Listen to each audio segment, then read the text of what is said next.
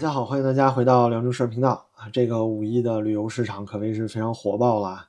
毕竟是呢憋了三年之后啊，第一个公共长假期，大家呢都想出去走一走。那现在呢，假期终于结束了，各大官媒啊，我们看到都迫不及待的哎发布了这个二零二三年五一假期的国内出游人数和消费数据，咱们就来一起看一看啊。比如说这个新华社发布的新闻里面说，二零二三年呢五一假期国内旅游出游一共达到了二点七四亿人次啊，同比增长了百分之七十点八三，按照可比口径呢，恢复至了二零一九年同期的百分之一百一十九啊，厉害吧？经济复苏了啊！实现了国内旅游收入一千四百八十亿元，同比增长呢百分之一百二十八点九。看到这样欢欣鼓舞的数据啊，各种央媒都出来唱赞歌了。比如说呢，经济日报就带头弄出来个微博热搜，叫做“假日消费啊，让世界啊看到了中国经济的强大活力，要巩固消费回暖的好势头”。但是在这个五一旅游的消费数据里呢，其实隐藏着中国经济正在下行的强烈信号。这个时候啊，不以为耻，反以为荣，这也是咱们老共的经典叙事方式了。那既然如此啊，咱们今天要好好聊一聊这个五一市场的旅游火爆，到底是不是代表中国经济好起来了呢？咱们先看看这个整体数据啊，二零二三年一季度总体旅游人次十二点一六亿次，总消费呢一点三万亿，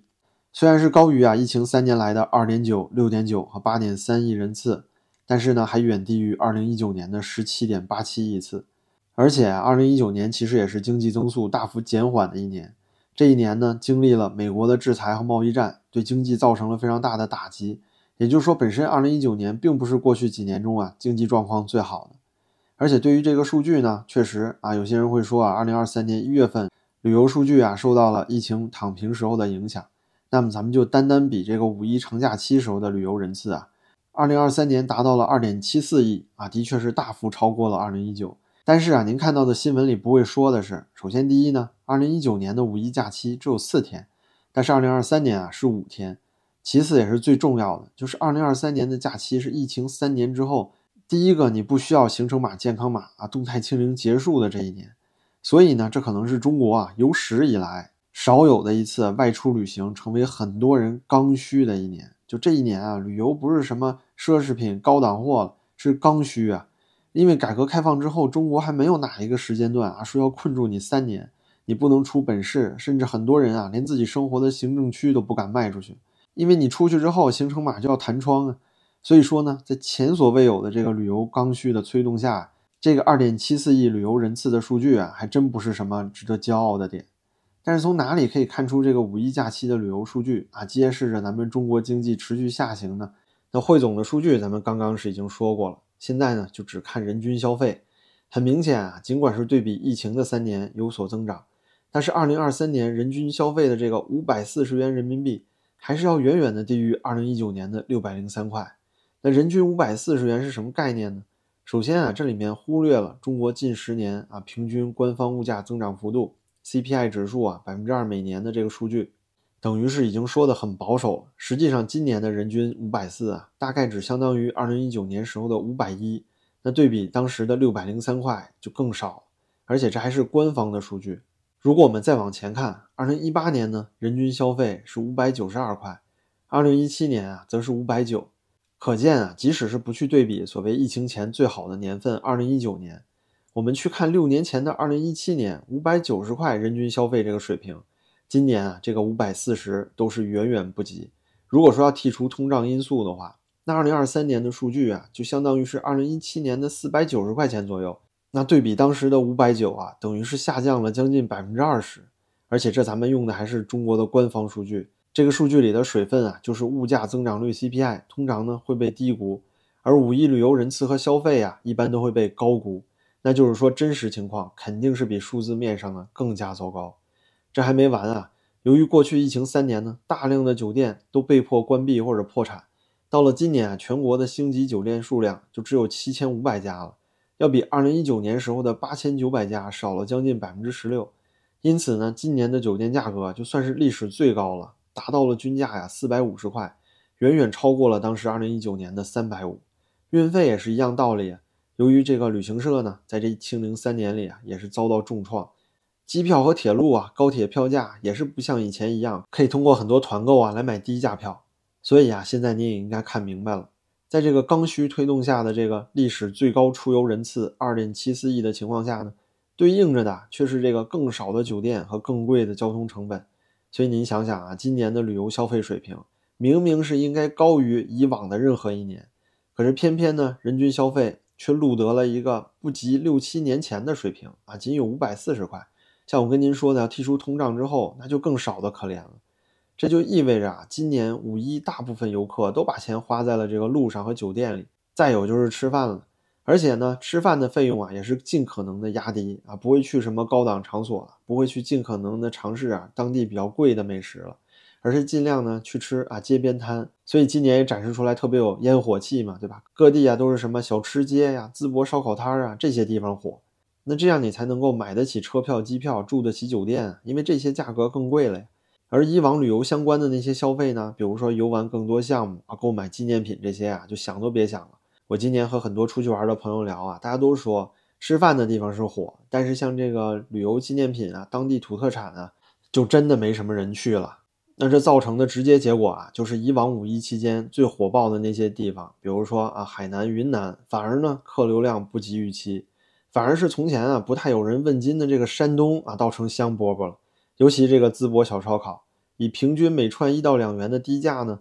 还有就是政府强制行政力，哎，去压低酒店和交通成本，再加上这个网红啊推波助澜的宣传，几个因素加在一起啊，就促成了这个史无前例的淄博全民街头小烧烤的盛况，连公务员都不干活了啊，出来帮忙烧烤。现在呢，很多人都在吹嘘这个淄博模式啊，到处都能看到啊传送淄博旅游的暖心见闻。比如说什么外地车追尾了，当地司机啊不但不索赔，还热情的邀请到去家里住。有人呢预定了当地的五星级酒店，原价一千三，入住的时候啊降价给退了六百。那这人也奇怪啊，说你退我钱你是怎么着？你是要砍单啊？人家说不是啊，给你降价是因为我们要维持原价，钱退给你，房子照样能住。还有呢，就是外地食客可以随意拼桌，当地人啊甚至还要帮忙买单。您想想这事儿多夸张。还有外地车呀，在当地乱停车，警察呢不但不贴罚单，而是电话通知啊，让他尽快开走。对比之下啊，就是前段时间有个短视频，在秦皇岛有一个游客呢，非常晚了，十点多到了当地酒店，这个车呢就在门口停一下。夜里十点多了啊，他也不知道在哪停车，对吧？当地也黑，看不清楚路牌。等到酒店办完入住之后呢，刚一出来，这就几分钟的功夫，哎，车被贴条了。这相比之下，可见啊，淄博多暖心，是不是？还有就是游客权益受损啊，在淄博当地啊，立刻就能圆满解决啊。淄博当地的出租车都不绕路，一路都打表，等等等等吧。这本应该是啊一个高度文明的城市的一个常态，对吧？一个城市就应该是这个样子。但是呢，淄博却因此走红了。哎，这大概啊是游客去了其他城市都受了委屈，当韭菜了，感受到各地啊行政无能，奸商贪婪。所以相比之下呀，在淄博旅游那体验就绝对是完美了，心情肯定愉悦。这就像是郭德纲相声里说的：“我只是一个说相声的小学生，哎，如果说我做出什么成绩，那全得靠这同行的衬托。所以啊，我本人啊，绝对是赞同淄博模式的，这就应该是一个负责任政府的样子。但是呢，这可以持续吗？在无尽的赞美淄博市政府啊，如何体贴民情啊，淄博的这些青天大老爷怎么放下身段啊，开放市政府停车位，甚至下放这个官员去烧烤摊帮厨。”媒体呢还把这当成了政绩，哎，大肆宣传。殊不知啊，就在几年前，山东淄博还在大力整治露天烧烤呢。您到网上搜搜啊，新闻还有当地媒体啊，还把这个也当成政绩，大肆宣传。整治露天烧烤摊吗？啊，城市市容市貌变好了。那如果非要说淄博烧烤的火爆是依靠主政者的这个啊英明施政，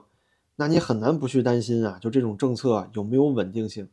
这不是还没多久之前啊，淄博也有。啊，一期小视频特别火，说是有人穿了道士服装被警察拦住了，禁止这个人去烧烤节，还说呀他穿的是日本服装，这就非常搞笑了。就这个连武士服和道士服你都分不清楚的人，这还不是说唐装和和服对吧？那确实有点像。那武士服和道士服区别太大了呀。偏偏呢，这警察说，哎，你穿的是日本服装，还要来给你展示一下自己的狭隘民族主义。那人家问你凭啥不让进啊？这警察就说：“哎，你不能穿成这样。我们的领导说了，不能穿成这样。您看见了吗？说到底呀，还是得看这个青天大老爷们的脸色。现在呢，也有很多其他城市也坐不住了，哎，想照抄这个淄博烧烤的火爆经验，比如说河南南阳啊，还召开了什么淄博烧烤出圈的研讨会，想哎，我怎么把这个火爆劲儿给引过来呢？但是那个视频上啊，在当地新闻里看，与会者呀，各位领导们都是煞有介事啊，正襟危坐，您感觉好像不像是在聊淄博烧烤，好像在聊这个习近平新时代社会主义思想呢。那里面有个评论就说的特别好，说你要开这样的会，会场开灯都是一种浪费。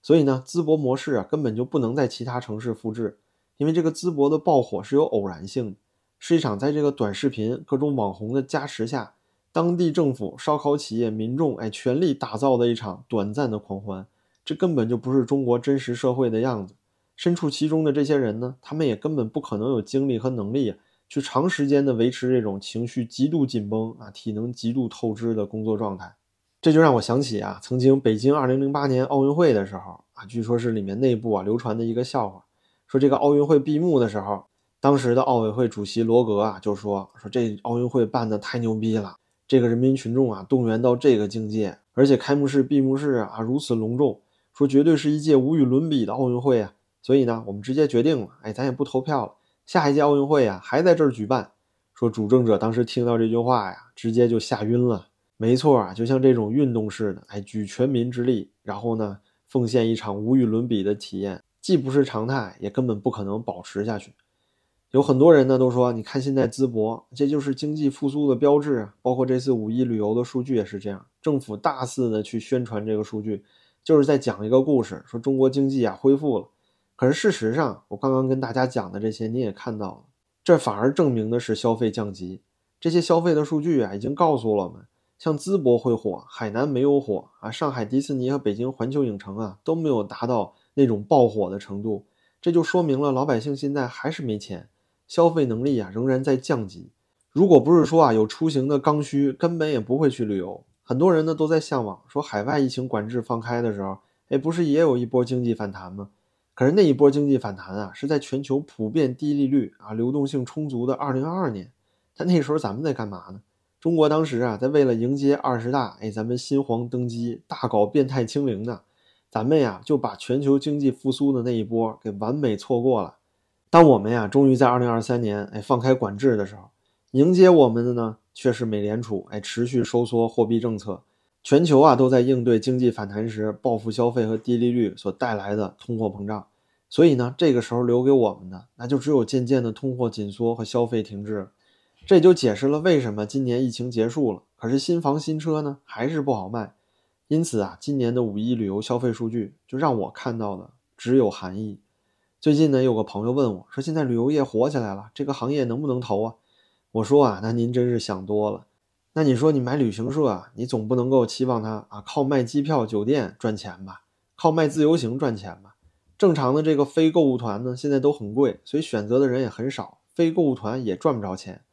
唯一能够吸引客流的就是那些低价购物团，就是那些啊玩个五天八天，中间一半呢都把游客拉去购物的那种。但这种团现在混的也非常难，这些游客呢，第一去了根本也不消费。另外呢，如果你搞强买强卖，哎，立刻就能发短视频啊到网上去，让你这个旅行社混不下去。这种旅行社生意啊，您觉得还能做吗？如果说经济想要回到过去的热度啊，您得有相似的社会状态和经济环境才行。很多人说呢，二零一九年已经是未来十年甚至几十年中最好的一年。我觉得啊，这也不是危言耸听。我们在这之后啊，看到了愈演愈烈的中美贸易战，看到了中国和西方世界脱钩。外资加速撤离，看到了政府开始打击互联网和教培行业，让民营经济啊到现在还战战兢兢。直到二零二二年，全球都确认奥密克戎可以和人类共存的情况下，依然呢坚持变态清零。就这种种倒行逆施啊，都在一遍一遍的不厌其烦的告诉每一个消费者、每一个商人，现在呀中国不一样了，这根本就不是曾经那个改革开放摸石头过河、市场经济不断发展的那个年代了。所以节目结束之前呢，我们还是用啊当初温家宝总理的那段神预言来作为今天节目的结尾吧。也非常感谢您的收看，您的支持对我非常重要，谢谢您的点赞、订阅和评论，大家都保重啊，咱们就下期再见了。可到了攻坚阶段，没有政治体制改革的成功，经济体制改革不可能进行到底，已经取得的成果还有可能得而复失，社会上新产生的问题也不能从根本上得到解决，文化大革命这样历史的悲剧还有可能重新发生。